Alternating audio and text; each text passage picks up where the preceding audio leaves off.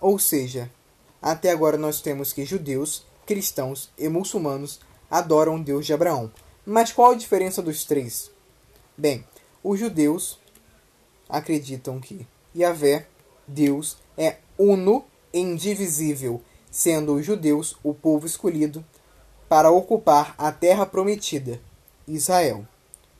Para os cristãos, Deus é único e trino, tendo o Pai, o Filho, Jesus Cristo e o Espírito Santo como personalidades indistintas, porém todas consubstanciais, formando aquilo na qual chamamos de Deus.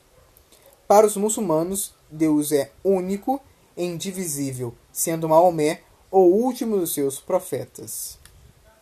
Algumas observações. Para os muçulmanos e para os judeus, Jesus Cristo é um profeta de Deus e não necessariamente Deus. Jesus Cristo só é considerado verdadeiramente Deus através do mistério da Trindade do cristianismo.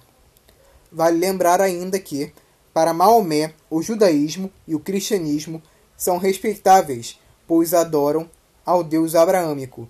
Porém, teria o judaísmo e o cristianismo se perdido, perdido a sua essência, haviam se corrompido com o passar do tempo, sendo o Islã a verdadeira doutrina, a doutrina incorruptível.